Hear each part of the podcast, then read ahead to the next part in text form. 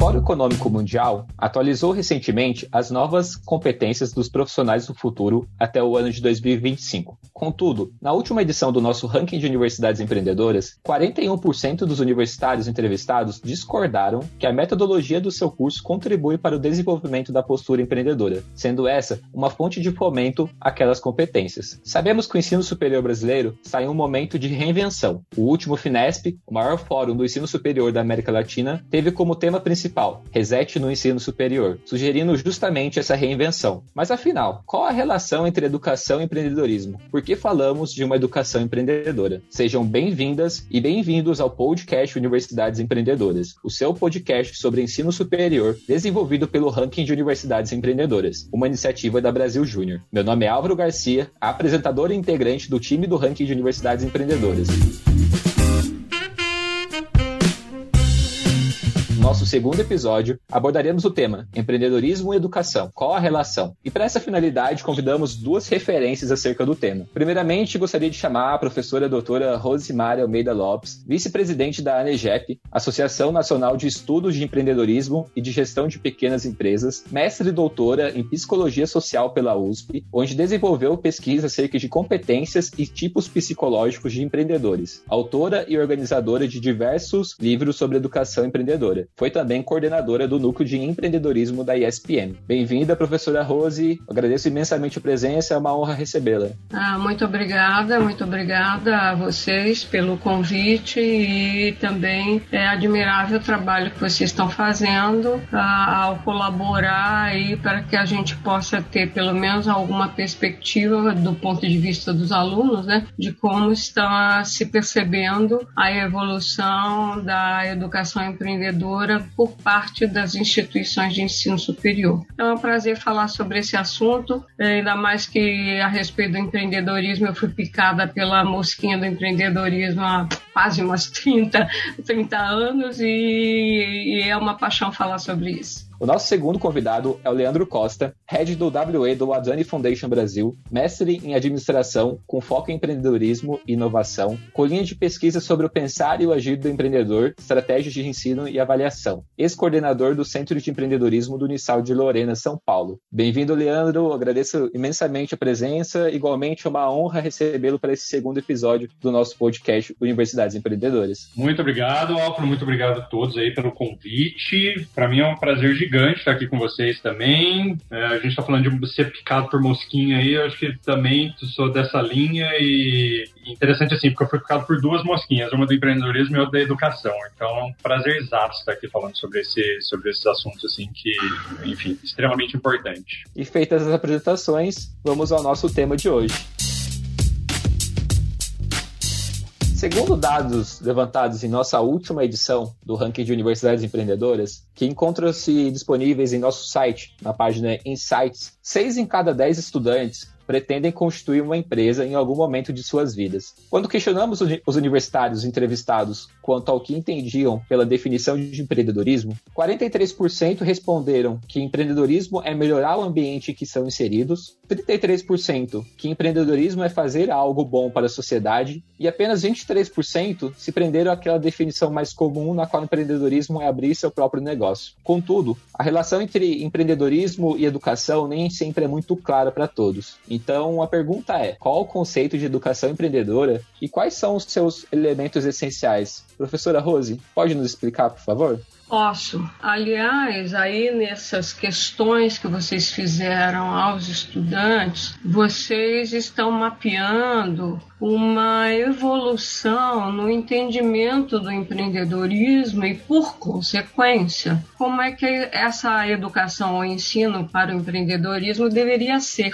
Quer dizer, quando se começou a realmente se voltar para o empreendedorismo, a primeira concepção era essa, era mais estreita. Era de que você deveria impulsionar, preparar os alunos para ter contato com essa possibilidade de carreira empreendedora e a visão era realmente de impulsioná-los e prepará-los, quer em termos de conhecimento, na, naquela altura era mais em termos de conhecimento, era focado mais em plano de negócios, né? E é, para que eles viessem a futuramente abrir realmente uma empresa. Mas com os estudos, a evolução, a evolução sobretudo também no outro lado, que é complementar e que impactou muito na visão da, do que deve ser educação ou ensino para o empreendedorismo, que é o da aprendizagem empreendedora e que se voltou para verificar, afinal, como é que os empreendedores aprendem, aprendem e empre, a, empreendendo, né? E como é que é essa aprendizagem deles? Então, essa, esse foco de investigação acabou trazendo para a educação a necessidade de sair desse tradicionalismo, de sair da, do foco de enfatizar apenas as competências cognitivas e as ferramentas mais tecnicistas para inserir nesse contexto da educação a aprendizagem fazendo. Aprendizagem no sentido de aproximar o mais possível o, o aluno da realidade do empreendedor. E com isso também todas as outras possibilidades de empreender que não apenas de, de abrir uma empresa, que seria essa de fazer projetos, projetos que venham a melhorar a sociedade, projetos que se voltem para necessidades sociais, enfim, e, e se ampliou o leque do entendimento dessa contribuição do ensino de empreendedorismo para uma formação mais ampla, uma formação mais ampla que abranja aí sim não só as ferramentas técnicas, não só o conhecimento cognitivo, mas as competências empreendedoras de forma geral e, sobretudo, se enfatiza muito as competências socioemocionais hoje em dia. Então, o leque é bastante amplo e na hora de se de, de, é, definir como promover isso em sala de aula, aí já são outros 500, porque a gente precisa realmente, na hora de ver o que ação, que programa, que curso, que atividade, fazer um recorte, definir e alinhar tudo que você vai fazer a partir daí. Perfeito, professora. Eu acho que hum, quando, quando a gente pensa que a gente tem que criar uma educação que ela seja mais empreendedora, e aí não levando no, no, na discussão de gerar negócios, mas simplesmente de mudar mesmo pessoas, né, de, de, de mudar a forma como pensam e agem essas pessoas, eu acho que tem que ser uma educação assim que liberte, né? O Mintzberg fala isso, né? Que tem que ser uma educação que liberte. Então, no sentido assim, de não ser o mais tradicional possível. Não tem como hoje você ensinar empreendedorismo para alguém, na verdade, desculpa, não tem como hoje você ensinar alguém a ser empreendedor com metodologias tradicionais, né? Então, total acordo aí com a professora Rose e, e é muito além de ferramentas e sim muito mais de comportamento e de que é a educação, né, em si, né? A mudança mesmo tem que vir do, do, pensar, do agir, mas também de como essa pessoa vai, vai trabalhar com, essas, com esses comportamentos e com essas atitudes aí. Então é isso, muito mais competência, voltado para competência. Quando a gente fala aí de educação empreendedora, então é, é bom que fique claro que é um leque enorme de possibilidades. Normalmente as universidades ou faculdades, elas pensam inicialmente em ter disciplinas ou cursos, cursos que estão às vezes na grade ou de forma curricular ou extracurricular, mas se pensa inicialmente em cursos e na verdade é um leque gigante de, de opções. Por exemplo, o próprio fato do aluno se inserir em atividades é, como, por exemplo, das empresas juniores, é uma preparação que também se considera como de educação empreendedora. Mas você tem um leque de opções aí, de atividades de extensão, você pode fazer um projeto uh, que una alunos de diversos períodos para fazer alguma coisa na própria escola ou nos seus arredores, é, pode ser empreendedorismo social, pode ser, sei lá, os alunos organizarem alguma viagem, até organizar uma festa. Isso demanda uh, atividades, atitudes empreendedoras. Então, o leque de opções é muito grande. Agora, o importante é que a universidade e a faculdade, cada vez mais, ela se volte para ter ligações com o seu entorno, que haja uma mão, mão dupla entre a universidade, a faculdade e a sociedade, trazendo empreendedores, trazendo agentes do ecossistema para dentro e também levando os alunos para fora, para ter esse contato com problemas, com atividades, com formas de apoiar os empreendedores, por exemplo, agora durante a pandemia. Tem é, iniciativas aí voltadas no sentido de dar um apoio para os, os pequenos empreendedores que estão sofrendo barbaramente aí com a pandemia. Então, a partir do, do, da formação, a partir das ferramentas do conhecimento, os alunos já conseguem instrumentalizar, se aproximando da realidade, da dificuldade desses empreendedores, ajudando-os nessa crise. Então, o leque é bastante grande. Perfeito. E nesse sentido, justamente do leque ser muito grande, né? Quando nós realizamos o nosso ranking de universidades empreendedoras, nós olhamos para uma série de indicadores, né? Então, a universidade empreendedora, ela está inserida em um ecossistema favorável, né? Que, portanto, se constitui através de infraestrutura, internacionalização e capital financeiro. A comunidade acadêmica precisa estar inserida, né, numa cultura empreendedora e a universidade empreendedora precisa desenvolver a sociedade, seja através de inovação, através de pesquisa, patente, proximidade, é, instituição de ensino e empresa, e também em relação à extensão. É justamente esse leque que faz com que a educação empreendedora é, atinja aí o seu máximo, né, o seu máximo aproveitamento. Feita então é, essa primeira pergunta, eu vou passar para uma segunda que o Leandro chegou até a comentar em relação a metodologias, mas quando falamos em ensino, né, estamos muito acostumados a pensar no formato tradicional de sala de aula, na qual os alunos aprendem passivamente. A educação empreendedora, ela é possível de ser implementada nesse formato e, se não, quais metodologias e abordagens se fazem necessárias? É, primeiro a gente tem que pensar que o método empreendedor, né, a forma como os empreendedores agem e trabalham e assim por diante, ela parte do pressuposto assim, que você não trabalha com algo previsível, ele é muito colaborativo, ele é muito iterativo, ou seja, você tem que experimentar muito, dar um passo para trás para poder dar dois para frente. Enfim, tem todo esse processo assim do, do, do, do, pensamento empreendedor, do método empreendedor assim, que se você for pegar uma sala de aula tradicional, e aí pensando assim, vou, vou começar com sala de aula, né? Porque empreendedorismo você aprende num ambiente de aprendizagem muito maior do que além da, da sala de aula. É, mas se você for pensar nesse, nessas premissas dentro de um ambiente de sala de aula tradicional não cabe. Na verdade, assim, desde criança,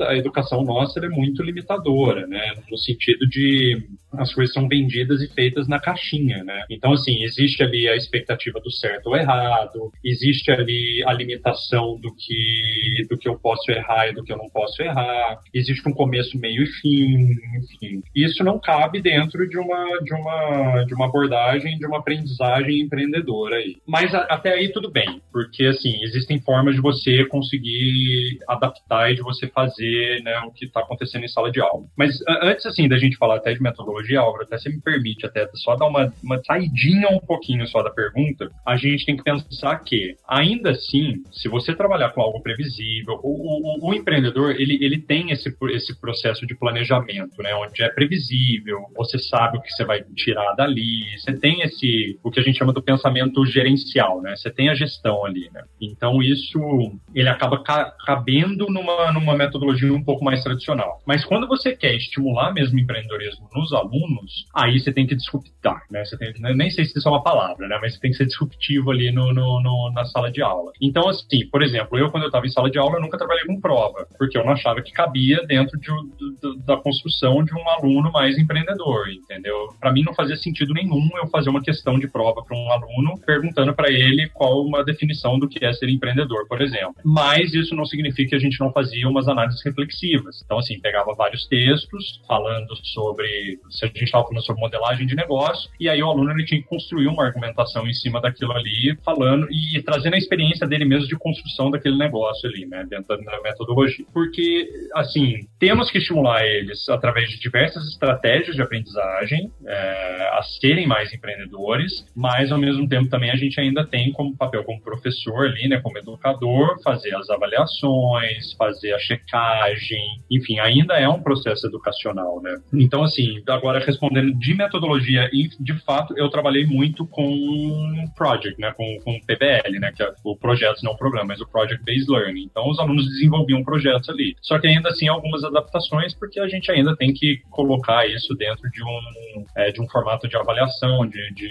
educação e assim por diante. Eu acho que ainda mais agora com a experiência da pandemia que acelerou por demais os métodos híbridos né, de aprendizagem, eu acho que já é meio difícil a gente dizer, olha, e ser rígido nessa separação de ensino ou dentro de sala de aula e fora de sala de aula. Porque mesmo, por exemplo, quando eu dava aula lá na SPM, é lógico que quando você tem uma disciplina, como o Leandro uh, mencionou, você tem injunções, você tem obrigações, porque aquilo tem alguma série de é, checagens e de alinhamentos com o programa que está registrado no MEC, etc. Então você tem algumas é, limitações que você tem que cumprir. Mas mesmo assim, assim, mesmo quando você tem uma sala de aula, por exemplo, essa aprendizagem, essas tarefas e atividades que você propõe para os alunos, se você já tem celular na mão, se você tem tablet, etc., você já rompeu a barreira da física da parede da sala de aula. E também de uma semana para outra, você demanda que os alunos ajam no, lá fora e tragam esse resultado para dentro de sala de aula. Então, na verdade, é meio difícil você dizer hoje, olha, é uma coisa muito rígida dentro da caixinha da sala de aula. Mesmo que você não tenha um laboratório,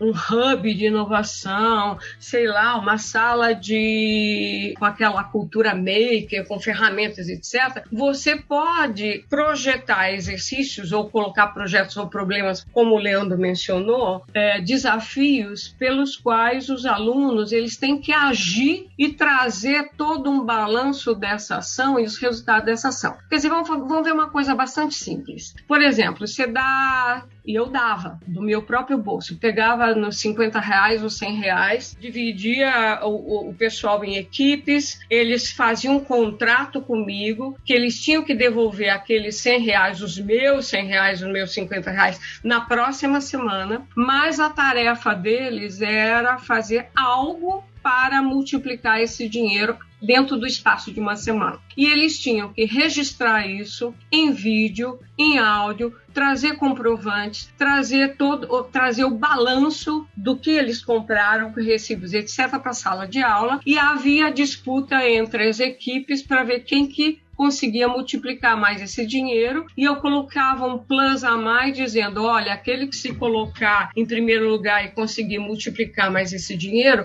vai levar 30% a mais do que os outros conseguiram faturar a partir dos 100 reais que eu tinha emprestado, né? E eles tinham que fazer isso com todas as provas. Então você vê que você com isso você rompe a sala de aula. Agora, de qualquer modo, a educação empreendedora ela progrediu nesse sentido de incorporar essa aprendizagem pela ação. Então, essa aprendizagem pela ação e pela aproximação mais possível de atividades que contenham risco, que contenham essa incerteza que o Leandro mencionou, então faz com que você opte por é, estratégias em cima de você localizar problemas, você fazer a aprendizagem por projetos, enfim, trazendo o contexto desse, desse empreendedorismo para mais perto dos alunos. Você pode, por exemplo, fazer que, que os famosos TCCs, né? É, você tem a modalidade também do TCC empreendedor, que então, a, logicamente, que ele terá outro outro escopo, mas durante esse um ano ou um ano e meio, depende da, da instituição, às vezes você tem até um, um, meio ano anterior de preparação, então você pode fazer com que os alunos evoluam numa jornada empreendedora em cima de um projeto, em cima de uma ideia. Então você vê que tem várias possibilidades, então ainda mais ampliadas com, com os mecanismos da internet, pelo qual você pode trazer empreendedores para falar com os alunos, os alunos podem podem estar interagindo com as empresas, com organizações sociais, né? Eu acho que esse ensino tradicional, na verdade, ele se rompeu não só para a educação empreendedora, ele rompeu na educação com, de forma geral. Muito interessante, né, esse compartilhamento aí de, de metodologias. E pensando nisso, como as IES brasileiras têm se posicionado frente a essa demanda de uma educação empreendedora, né? Existem hoje essas metodologias, né? Existe esse todo esse arcabouço, mas como elas vêm se posicionando e, e, quais os erros mais comuns a serem evitados e quais boas, prática, boas práticas os gestores devem observar? Olha, o que a gente pode existir, pode existir assim de erro mais comum é essa visão que eu pontuei de achar que você faz educação empreendedora quando você oferece uma disciplina na grade que tem a ver com empreendedorismo. Aí você acha que você está fazendo educação empreendedora. E outro erro ainda bem ainda é comum, mas menos ainda, é, menos agora, é de oferecer uma disciplina amarrada com a visão de plano de negócios. Então, na verdade, como a gente já mencionou, há todo um caminho a se a evoluir. É, nesse sentido, a gente tem evoluído. O ranking aí que vocês fazem das universidades com relação à educação empreendedora tem mostrado isto. Existe uma, uma jornada, uma evolução das universidades e das faculdades com relação ao crescimento no que seja essa educação empreendedora e no fomento de uma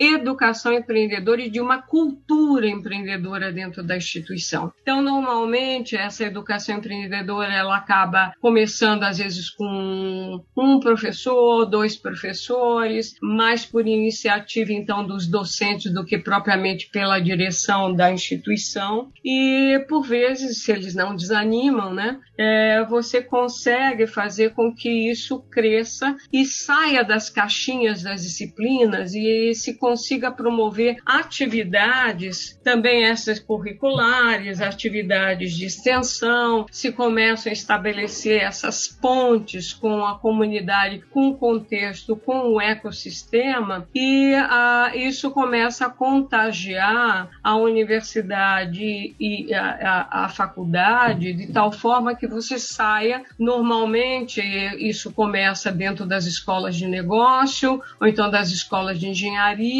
e com o crescimento isso atinge outros cursos. Então você pode ter atividades gerais que aí rompem com o fato de ah, essa atividade vai ser apenas para um aluno do curso de engenharia elétrica. Então você promove, por exemplo, atividades como a PUC do Rio de Janeiro, é, que tem toda uma trilha de educação empreendedora que os alunos podem escolher disciplinas e atividades que compõem essa jornada, isso até aparece na formação deles como um minor mas não é necessário que você tenha isso formalizado como minor. O importante é que você ofereça oportunidades o mais possível para que os alunos interajam com alunos de outros cursos, de outras disciplinas, fazendo projetos, participando de desafios, de pré-incubadora, se aproximando, por exemplo, da comunidade, trazendo problemas das eh, pequenas empresas para que eles possam ajudar, olhando no entorno para ver as organizações sociais que problemas elas têm ou a comunidade que problemas ela tem, elas têm, engajando os alunos para tentar resolver, tentar fazer algum projeto em cima dessas necessidades, entendeu?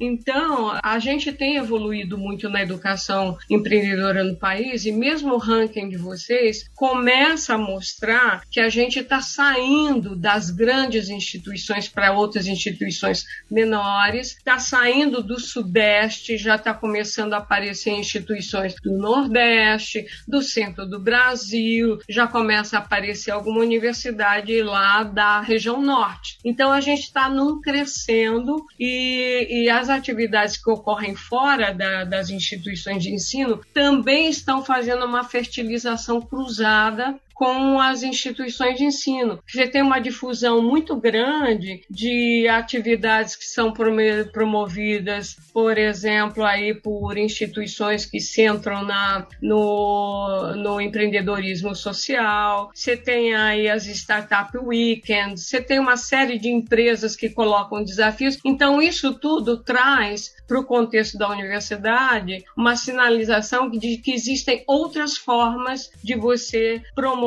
essa educação empreendedora. Totalmente de acordo, né? Lógico também, né? Porque muito bem falado aí, Rose, de complementação, assim, eu acho que nesse assunto, se é que dá para complementar alguma coisa ainda aí, seria a questão mesmo de, de pensar a educação empreendedora como parte do guarda-chuva maior da inovação acadêmica, né? Então, se, né, se você está falando dentro de uma instituição de ensino superior, principalmente, né, que é esse o tom da conversa aqui, né, o foco da conversa aqui, se você pensa num guarda-chuva maior, que você está falando ali de inovação acadêmica, né, o que você está mudando, da gestão e assim por diante, cultura empreendedora está dentro disso.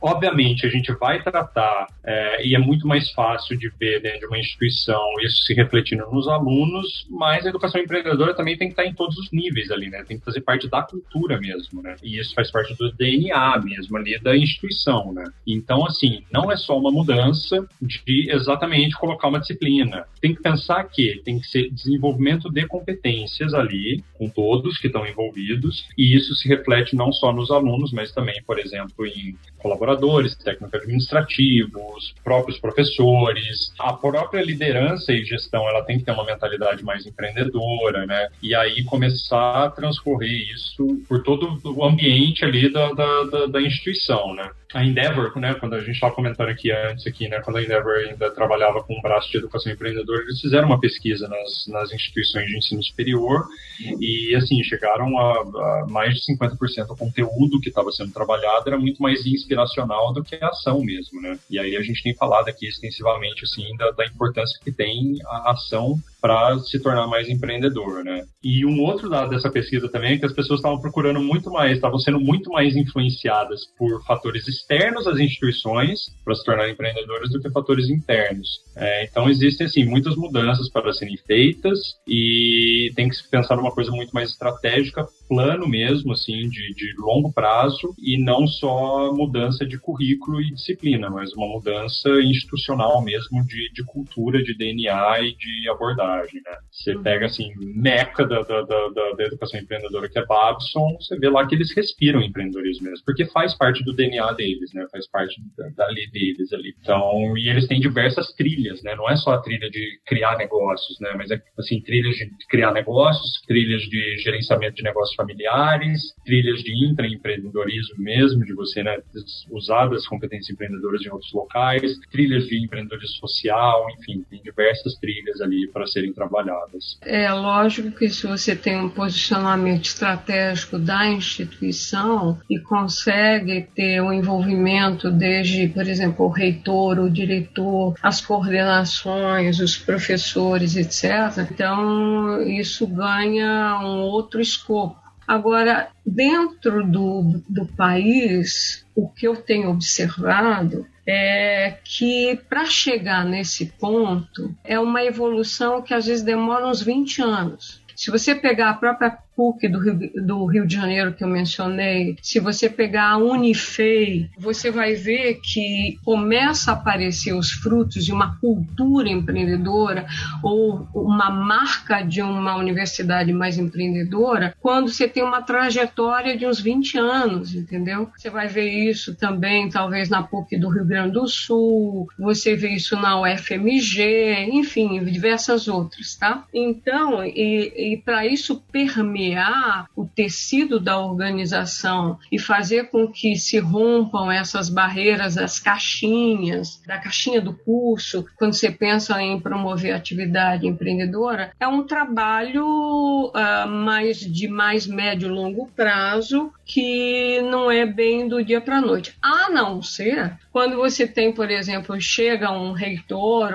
ou, entra um diretor que vem realmente com uma cabeça diferente e aí ele começa a puxar de cima para baixo essa percolação, para percolar na, na instituição essa cultura empreendedora. E pode, às vezes, talvez caminhar mais rápido. Mas o, o que eu mais tenho percebido é um trabalho que começa com um trabalho de formiguinha, né? E vai tomando conta do formigueiro. Então, até você constituir realmente um ecossistema dentro da instituição que se conecta com a comunidade fora, com a sociedade fora, constrói pontes, constrói ligações, faz uma fertilização cruzada e começa a impactar fora. Então, há, há várias, várias atividades que compõem essa inovação, né? E certamente o próprio perfil dos professores, o engajamento deles, o entendimento do que seja um empreendedorismo é fundamental, né? Você tem instituições que você já começa a ter professores que têm realmente um perfil empreendedor e um perfil de inovação, um perfil de inovação tecnológica. Você pega o FMG, você tem professores lá que têm fundaram empresas, empresas de inovação. Você tem um nível Ziviani, por exemplo, que, se não me engano, foi a Google que se estabeleceu lá no, na, em Belo Horizonte exatamente porque comprou uma empresa dele, que ele gerou dentro da universidade. Então, é fundamental a gente depois destacar como é que você trabalha os professores, o professorado, porque nem todos eles, às vezes você tem uma minoria que realmente se empolga com esse assunto do empreendedorismo. E aí, como é que você trabalha com o restante? Perfeito. E tendo né, esse contexto, tendo visto esse contexto compartilhado, se vocês pudessem sintetizar quais são os principais desafios a serem superados na implementação da educação empreendedora das IES brasileiras, quais seriam os pontos? Olha, eu acho que a princípio, dentro das instituições de ensino superior, eu acho que ainda se tem que vencer, mas mais ainda quando você fala no nível de ensino fundamental, é a visão a respeito do que seja um empreendedor, do que seja empreendedorismo. Ainda existem ranços de perceber o empreendedor como aquele que é um cara egoísta, que só pensa em lucro, enfim. Então, essa é uma visão que tem que ser rompida, tem que se perceber que é um agente fundamental que mobiliza a economia, mas também mobiliza todo o tecido social, que é, é empreendedor, é aquele que age, que consegue fazer, colocar em ação os seus sonhos, os seus projetos, você está sendo empreendedor. Você pode tá, estar tá sendo empreendedor dentro de uma comunidade religiosa, você pode ser empreendedor dentro da sua escola, uh, dentro da sua comunidade, dentro da política, não importa o contexto. Depende das suas posturas, das suas iniciativas e se você se propõe uma meta um sonho uma visão e se mobiliza no sentido de angariar é, recursos, apoio, pessoas que deem, a, que apoiem, que ajudem a implementar isso. Então, vocês, por exemplo, aí na com relação a empresas juniores, vocês colocam isso em ação. Vocês têm metas, vocês têm sonhos. Aí, para implementar o ranking da, da, das universidades, vai ser um big de um projeto. Então, vocês têm que arranjar recursos, superar limitações e a luta. Então, todo aquele que tem essa postura está sendo empreendedor. Por exemplo, eu ah, dentro da NEGEP. A NEGEP é uma instituição, é uma ONG né, científica extremamente pequena, com recursos extremamente limitados e que eu acho que até a gente faz muito com pouco que a gente tem. Mas como é que a gente faz isso? É quase como se fosse sopa de pedra. Então você diz assim: ah, vamos fazer uma uma conferência é, internacional. A gente não tem nem o local, nem os speakers, nem o dinheiro, nem sei o quê. Como é que a gente começa isso? Então a gente começa a, a, a, é, angariando apoio de alguma instituição onde essa conferência pode ser sediada. Você começa a ir atrás de pessoas que possam participar. Você começa a construir e delinear esse projeto para depois chegar num ponto que você possa vender algo e começar a entrar dinheiro para você continuar fazendo o resto entendeu? Então, essa limitação precisa ser vencida da visão e a outra limitação é realmente atrair, engajar mais professores, engajar mais pessoas da própria instituição para perceber que a educação empreendedora é uma ferramenta que serve para motivar os alunos, eles se sentem muito mais engajados, comprometidos. Você pode fazer com que a educação empreendedora se volte para que eles vibrem, por exemplo, na contribuição com relação a, a, a minimizar problemas da sociedade, né? Então, atualmente você pode trabalhar muito aqueles objetivos de desenvolvimento sustentável, é uma pode ser uma alavanca de motivação aí dos alunos, tá? Então, é mais ou menos nesse sentido que eu penso. Sim, eu estou de acordo e eu priorizaria, assim, eu acho que é uma, como é uma mudança institucional, tem que mudar, tem que começar pela gestão mesmo, né? Então, montar um plano mesmo de, de longo prazo, assim, para a implementação da cultura, né? E aí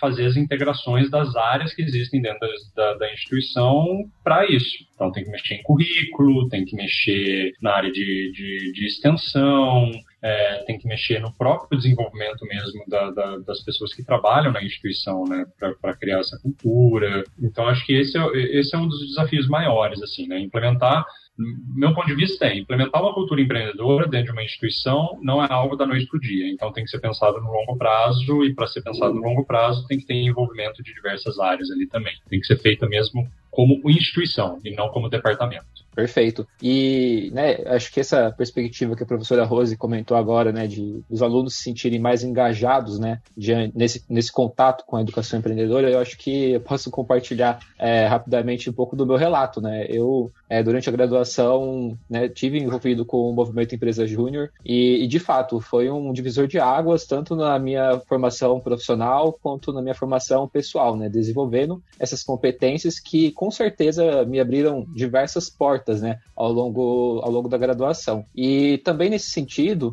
um dos dados que o ranking levantou na última edição foi que 63% dos estudantes contribuíram para o crescimento de um ou mais projetos na universidade. Então veja bem, são os alunos é, sendo protagonistas de projetos, contribuindo para o desenvolvimento desse ecossistema empreendedor dentro das universidades, justamente pelo contato, pelo fomento da instituição a essas iniciativas. Então, interessante demais. E isso é 100% empreendedor. Isso, isso é 100% uhum. comportamento empreendedor. São os alunos mesmo uhum. tomando frente fazendo, né? Porque veja, para você constituir projetos e desafios para os alunos, precisa usar um pouquinho só de imaginação. Vamos supor, um tema que eu acho fantástico, que às vezes não é tão trabalhado, é, são das empresas familiares. As empresas familiares, em qualquer país, elas constituem assim uma base extremamente importante da economia. E normalmente quando a gente fala hoje de empreendedorismo, a gente endeusa muito, tem todo um glamour para as startups e sobretudo startups tecnológicas. Mas a gente tem todo esse contingente aí de empresas familiares que são extremamente importantes, é, não só na geração de renda, mas também no impacto econômico e até de uma estabilização da economia. Então, por exemplo, se um, um professor ele se entusiasma com um assunto como esse, por que não fazer entre os próprios alunos? Eu aposto que se você fizer numa sala de aula perguntar que aluno ali tem ligação com alguma empresa familiar, ou da própria família, ou do tio, ou do primo, ou do sobrinho, você vai ficar surpreso de ver. Então, você pode, através dos próprios alunos, mapear empresas familiares, fazer de repente um desafio com eles. Olha, vamos fazer aqui um desafio de videocases das empresas familiares. Você monta com eles um roteirinho em sala de aula do que, que eles deveriam fazer nessa abordagem da visita ou da entrevista com essa empresa empreendedora para montar um videocase. Aí você faz uma competição de videocases. Aí depois seleciona os melhores, discute esses assuntos em sala de aula. Então não precisa tanta ferramenta, tanto é, espaço especializado ou modernizado, etc., para você trazer uma realidade empreendedora para perto dos alunos. Então, eu acho que basta você insuflar um pouco, da, da, tanto na parte dos professores quanto da parte dos alunos, esse gosto, esta visão, ampliar essa visão a respeito do que sejam os empreendedores, do empreendedorismo, da contribuição que eles têm para a sociedade, para que eles se motivem mais e comecem a, como eu disse, serem picados pelo empreendedorismo. E com essa última fala, estamos chegando ao final do nosso episódio. Gostaria novamente de agradecer a presença dos nossos convidados, Rose, Leandro. Aproveitando, gostaria de deixar seus contatos? Rose? Pois não, eu estou aqui é, disponível para contatos, tanto através do e-mail é, Rose Lopes BR, como se fosse de Brasil, roselopesbr, gmail.com. Uh, se procurarem no Facebook, eu tenho a impressão que eu estou como Rosemary Lopes, alguma coisa assim. No LinkedIn também. No Instagram eu sou muito menos ativa. Eu sou mais ativa lá pelo Facebook e um pouco menos pelo LinkedIn. E do meu lado, LinkedIn, Leandro Costa só procurar lá. E-mail, deixar meu Gmail, leandrocecosta784, arroba gmail.com. E aí de redes sociais, assim, eu sou mais, daí eu já eu sou o contrário, eu sou mais no Instagram do que no, no Facebook. Facebook mal uso, na verdade, então o Instagram é Leandro C. Costa. E é isso. Perfeito, reforço os agradecimentos em nome do Ranking de Universidades Empreendedoras. Por fim, agradeço todos os nossos ouvintes que nos escutam, convido-os a conhecer o nosso site, universidadesempreendedoras.org, bem como nos seguir no Instagram, arroba Rui no Insta, e LinkedIn, Ranking de Universidades Empreendedoras. Um grande abraço a todos e até o nosso próximo episódio.